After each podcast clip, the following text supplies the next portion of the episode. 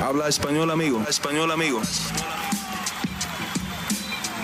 Damas y caballeros, están escuchando Hablemos MMA con Danny Segura. Estamos hablando con el chamo de UFC, Omar Morales. Primero que todo, Omar, bienvenido a Hablemos MMA y ¿cómo estás? No, estoy muy bien. Muchas gracias por la invitación. Es un placer estar aquí conversando contigo y bueno, sobre todo sobre el deporte que más me gusta, ¿no? Y el deporte a la cual me dedico.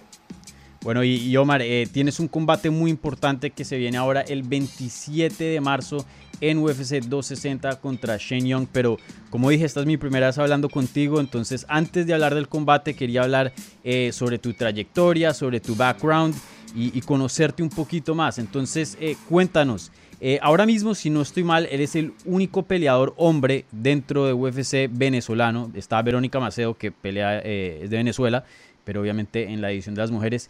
Eh, no se ven muchos peleadores venezolanos, de pronto más en México y, tal vez otros países latinos, pero Venezuela creo que le ha faltado un poquito de representación en cuanto a las artes marciales mixtas y, y tú has sido bien fuerte ahí.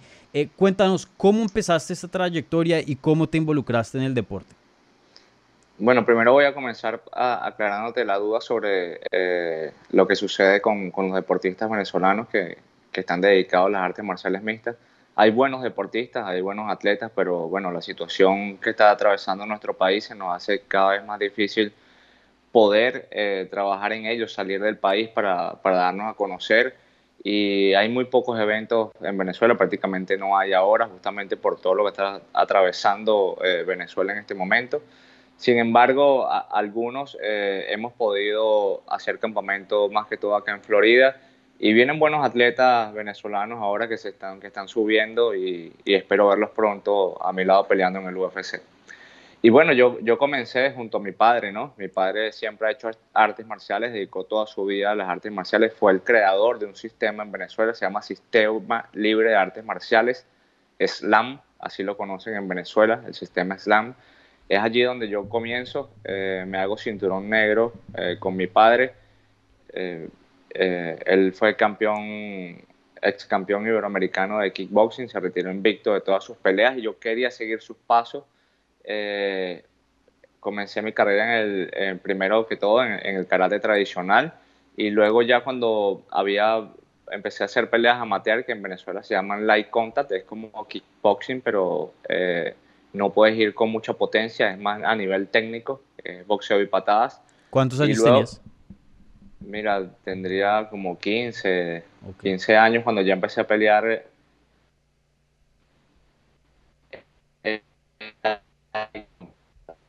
Con el karate. O sea, yo creo que mi, primera clase sería ah, ni siquiera fue con mi padre, fue con, con un primo que, que mi papá lo tenía como el sensei de la academia y yo estuve en esa primera clase allí con él. Y bueno, este, luego pasé a lo que es el full contact o kickboxing profesional en Venezuela, donde obtuve tres títulos. Eh, una de esas defensas fue internacional y me mantuve invicto y me retiré invicto de, de esa disciplina. Pero siempre eh, me di cuenta que el, el, MMA venía creciendo muchísimo y, y, en los eventos que yo peleaba también había peleas de MMA y yo me quedaba viendo y con ganas de, de entrar a las aulas, ¿no? Siempre tenía eso, pero me fui preparando, fui haciendo jiu-jitsu, fui haciendo un poco de lucha y ya cuando me sentí listo, bueno, debuté en el MMA y desde ahí comencé a hacer carrera.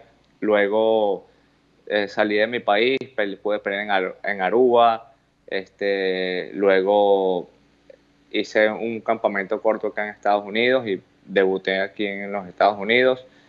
Y mientras hacía la, transición de, buscar subir aquí en, en, las diferentes organizaciones y darme a conocer, eh, bueno, también tenía eh, que ajustarme a este país, ¿no? Porque era nuevo, nuevo acá en los Estados Unidos. Y entre eso y algunas lesiones, eh, hice pocas peleas durante el tiempo que estuve acá, pero bueno, luego todo marchó muy rápido, me pude dar a conocer, eh, tomé las oportunidades que, tenía que tomar hasta, hasta, llegar donde estoy.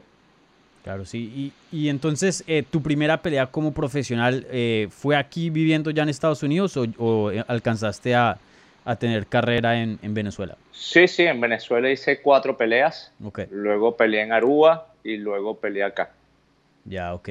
Vale, y, bueno, pues más o menos eh, comentaste esto al comienzo, que pues para el peleador venezolano pues es muy difícil. Yo creo que el para el peleador latino en general es, difícil llegar a UFC. Es correcto. Eh, pero para el venezolano de pronto un poco más debido a, las cuestiones que, se ven en el país.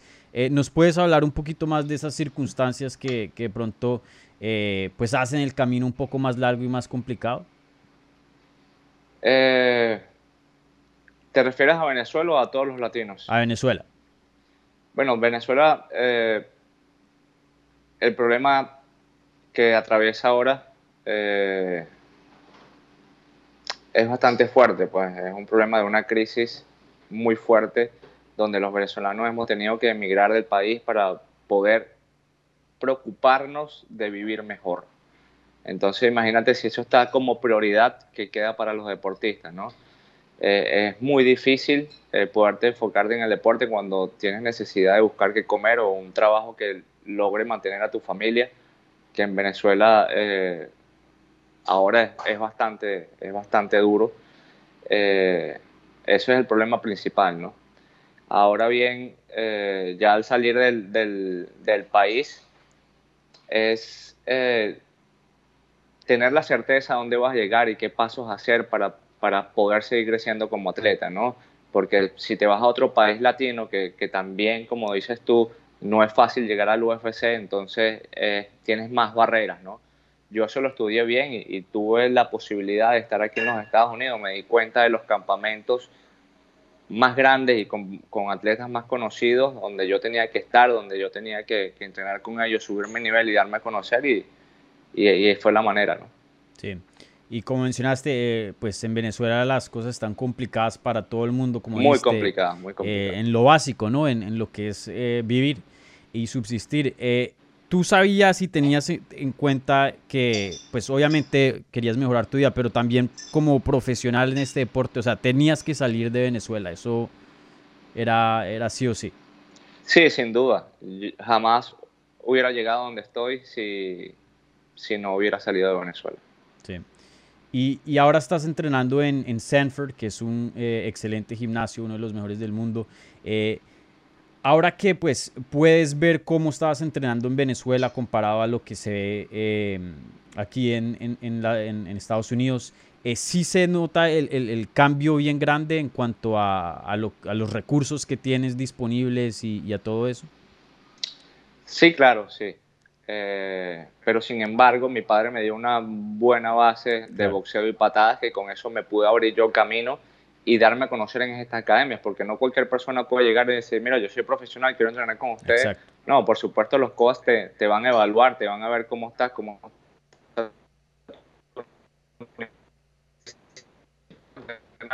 me sucedió, ya aún teniendo eh, 7-0 o 6-0, yo fui a hablar con el, head coach de Sanford MMA y él me mandó a entrenar con los eh, con los amateurs. Sí, Henry, Henry Huff. Y Henry, Henry Huff.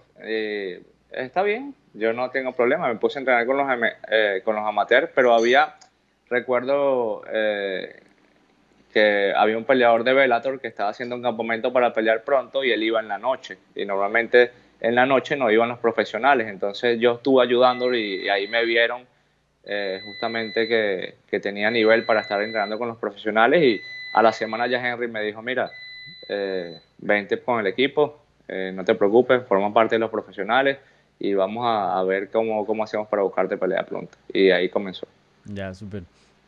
Y, y, pues eh, teniendo en cuenta de lo que acabamos de hablar de, de que pues salir de Venezuela y, ser peleador profesional o atleta profesional pues es bien complicado. Y, teniendo en cuenta como había dicho eh, al principio de, la entrevista que pues ahora eh, eres el único peleador hombre dentro de UFC venezolano y pues no hay tanta representación ¿Te sientes responsable de, de, de, de, o sea, de, poner a tu país en alto y, y hacerlo quedar bien, obviamente, eh, por ejemplo, un, peleador brasilero, pues hay muchos, ¿no? Eh, tú siendo uno de los pocos en UFC, eh, ¿sientes alguna presión de, de, mostrar tu bandera y, y, ponerla bien alto dentro del octágono? bueno, un deber de pronto no así, presión. es, es un deber, ¿no? Es un deber que yo, yo siempre quiero mostrar la- mi bandera de donde vengo, del país de donde soy.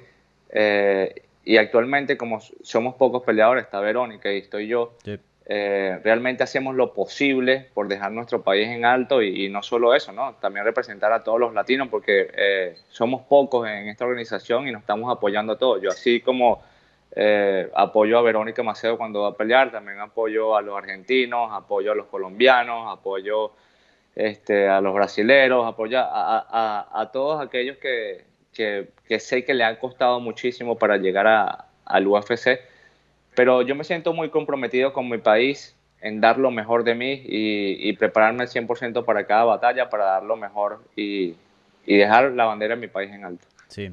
Y, y algo muy interesante que mencionas, eh, que creo que eh, se ve más en las artes marciales mixtas que en cualquier otro deporte. Tú mismo sabes, en fútbol hay rivalidades en Latinoamérica, muchísimas. Pero en las artes marciales mixtas hay como, no sé, se siente como la unión latinoamericana, como dijiste tú, si un mexicano va a pelear, el argentino, el, el colombiano lo apoya, igualmente si algún venezolano va, va a pelear. Eh, háblanos un poquito de eso, porque es algo muy único a, a este deporte. Mira, yo, creo que es eso, ¿no? Que al principio cuando veíamos las peleas del UFC, eh, veíamos muy pocos latinos, ¿no? Y sabemos lo que le cuesta a un latino llegar a, ahí, a, a esta, a las grandes ligas de las artes marciales mixtas. Este, y por eso es el apoyo, ¿no? La unión de... Yo, yo hace poco estuve en México porque mi hermano está peleando también en, en México. A tu hermano es Este, peleador también. ¿Menor sí, o mi mayor? hermano también. Es menor. Ok. Es menor. Artes marciales Eh, mixtas. También, sí. Por cierto, peleó en, a finales de noviembre del año pasado. Yo estuve ahí, estuve en el campamento de él un par de semanas, estuve en el evento y me contentó mucho ver que, que México ha crecido mucho eh, en este deporte, ¿no? Están muy bien organizados, están muy unidos y ellos me recibieron también como si fuera otro mexicano. Y eso me hizo como también abrirme un poco, ¿no? Eh, decir, wow, cómo somos los latinos unidos en este momento y más en este deporte. Sí. Y oye, eh, tú visitas a Venezuela, me imagino que ya estás viviendo 100% acá. ¿Tú, ¿Tú regresas a Venezuela? Eh, cada vez que puedo y, y no tengo pelea programada o estoy fuera de campamento, intento ir. Sin embargo, con, con todo lo que está sucediendo con eh, la pandemia, no, no he podido Claro. viajar. Ciertamente para cuidarme y, y- y estar, eh, ¿cómo te digo? Saludable para poder coger peleas en el UFC. Sí. Y bueno, tú peleaste en el Contender Series, te fue excelente, ya tienes tres combates en UFC, si no estoy mal. Eh, más o menos ya que pues eh, ya sabes y tienes experiencia peleando dentro de la compañía, eh, ¿cuáles son las metas que, te estás poniendo? ¿Cuáles son los logros, lo que se diría de pronto en inglés el bucket list, cosas que te gustaría hacer ya estando en, esta promoción? Mira, eh, acabas de nombrar y un amigo me dijo, mira Omar, has logrado bastante. Eh, has peleado en la- peleaste en el show de- del presidente de, de UFC y estás peleando en UFC. ¿Qué quieres ahora? Justamente me hizo esa pregunta. Y yo le dije, "Mm, mi meta no era solo llegar al UFC, porque yo me pude quedar peleando en Bellator pero yo me arriesgué más porque mi meta principal era llegar a la más grande, ¿no? Eh, sin embargo, uno ya cuando, cuando estás eh, en, esta organización y te das cuenta cómo trabaja todo, tú buscas el mejor beneficio como peleador. ¿Y cuál es el mejor beneficio? Bueno, ganar el dinero que corresponde para poder este, sacarle beneficio al deporte. Entonces, eh, yo ahora tengo una meta en el UFC y es, por supuesto, subir en el ranking lo más pronto posible y por eso yo bajé de categoría para que se me haga más fácil subir en el ranking, ya que en el, en el Lightweight Division eh, hay tantos cantidad de peleadores como, pero los récords son muy distintos. Sí. En el Lightweight un récord es de 20 peleas, 16 peleas, entonces eso, eso lo toman en cuenta para ir subiendo en el ranking, ¿no? En el ranking de Fairway es más parecido a, a, a mi récord, ¿no? Y, y pienso que a nivel físico tengo bastante ventaja y podría escalar, sin embargo tuve un desliz en, en- en mi debut como Fairway, no supe manejar bien, eh, no es que no supe manejar, fue mi primer corte contra un gran oponente, mi primer corte de peso 145 contra un oponente bien top. además de eso, tuve un viaje muy largo y todo eso eh, me afectó.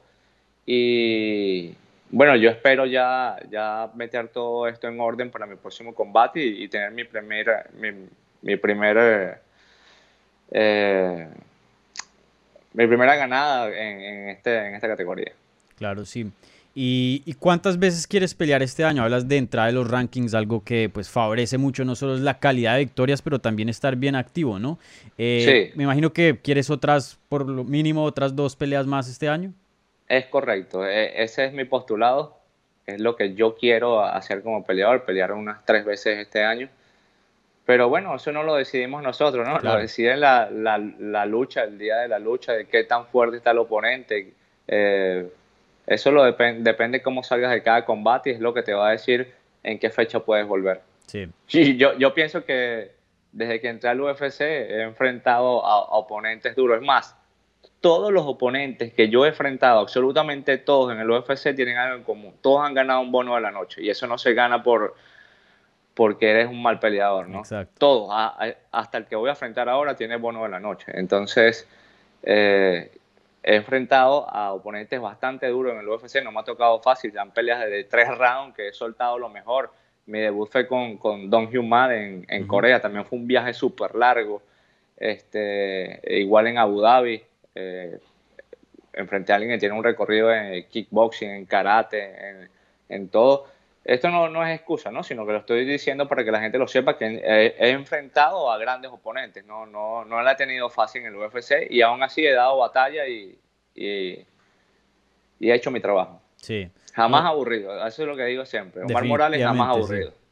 Y, los que saben sí reconocen eh, tu trayectoria y has tenido un, una trayectoria muy, muy complicada dentro de UFC. El Mowgli Benítez es uno de los, mejores peleadores que ha salido de México, entrena en AK, uno de los mejores gimnasios. Como dijiste, eh, fuiste hasta Corea hasta a pelear a alguien en, casa, ¿no?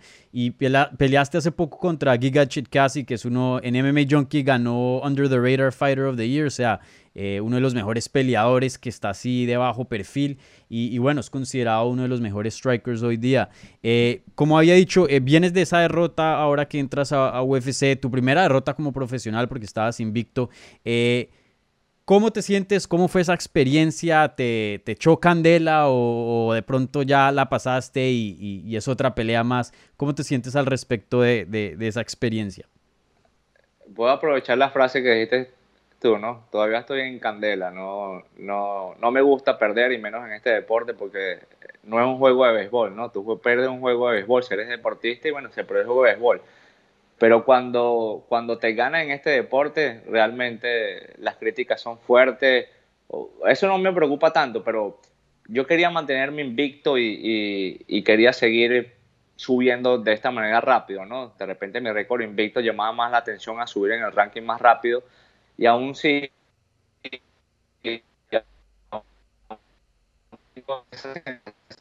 y voy con muchas ganas para esta pelea y, voy a dar lo mejor de mí como siempre. Sí. Eh, ¿Te cambia de alguna manera eh, la derrota o simplemente te anima? O sea, cuando pues alguien, cuando estás invicto, pues es, muy es difícil, me imagino, mirar qué es lo que estás haciendo mal, ¿no? Eh, ¿Te ha cambiado como peleador esta experiencia? Sí, claro. Me vino bien porque me dio más ganas, me dio como un empujón que, que, necesitaba para, para coger más ganas de, entrenar más fuerte, de, seguir enfocado, de, buscar un mayor nivel como atleta, ¿no?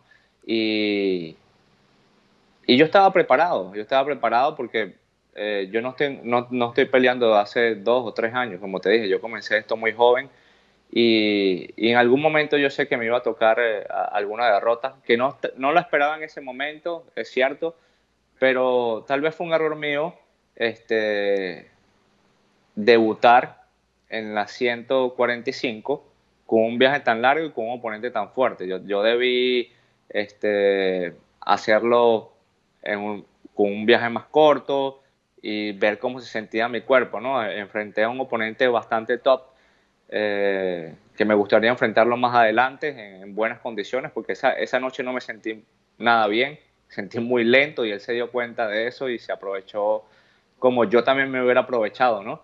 Eh, Chicaxe se dio cuenta que yo estaba muy lento y no tenía buenos reflejos, él me pegaba y se iba, me pegaba. no lo encontré en toda la noche, la, realmente no lo encontré, yo busqué la pelea, caminé hacia adelante y nunca me vi por vencido, pero inteligentemente él fue muy técnico y se llevó el combate. Sí. Y, y, háblanos de tu oponente ahora de UFC 260, Shane Young, un peleador que ya tiene una trayectoria muy larga. Peleó contra el campeón Alexander Volkanovski eh, hace un tiempo atrás. Eh, háblanos de él y, y, qué piensas de él como oponente.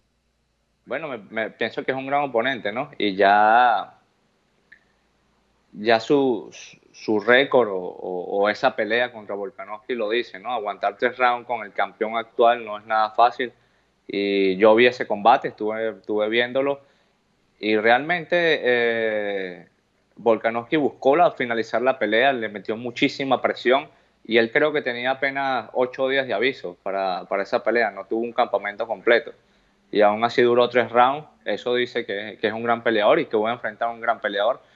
Eh, eso me anima mucho porque nunca le temo a eso, como, como te di cuenta, como te dije hace un momento, siempre me gusta enfrentar a los mejores. Eh, y nada, yo estoy preparado, hice un buen campamento, eh, mis compañeros de, de, entrenamiento me han ayudado un montón, mis coaches. Estoy enfocado y el próximo fin de semana haré todo ese trabajo que hice en el campamento, lo voy a soltar en el octágono. Sí, promete ser un, un, excelente combate y por ahí me huele a bono de la noche. Vamos a ver eh, cómo se desarrolla esa pelea, pero, pero se ve un combate muy, muy bueno. Eh, por último, sí. Omar, eh, ¿le quieres mandar un saludito a la gente latina que te va a apoyar el 27 de marzo en UFC 260? Claro que sí, claro que sí. Un gran saludo a toda mi gente latina. Muchas gracias por el apoyo. No se pierdan mi combate el próximo 27 de marzo. Omar Morales representando a Venezuela y a todos los latinos, ¿ok? Bien, muchísimas gracias Omar y bueno, toda la suerte del mundo en UFC 260, como dije, un combate excelente y, y bueno, por ahí como dije, creo que, lo digo desde ya, creo que me, me va, va, vamos a ver un, un, bono de la noche porque eh, todo pinta ser, ser un, un, buen combate, así que... Un buen combate, sí. sí. Muchísimas gracias y mucha suerte en UFC 260. Gracias Dani, muchísimas gracias a ti.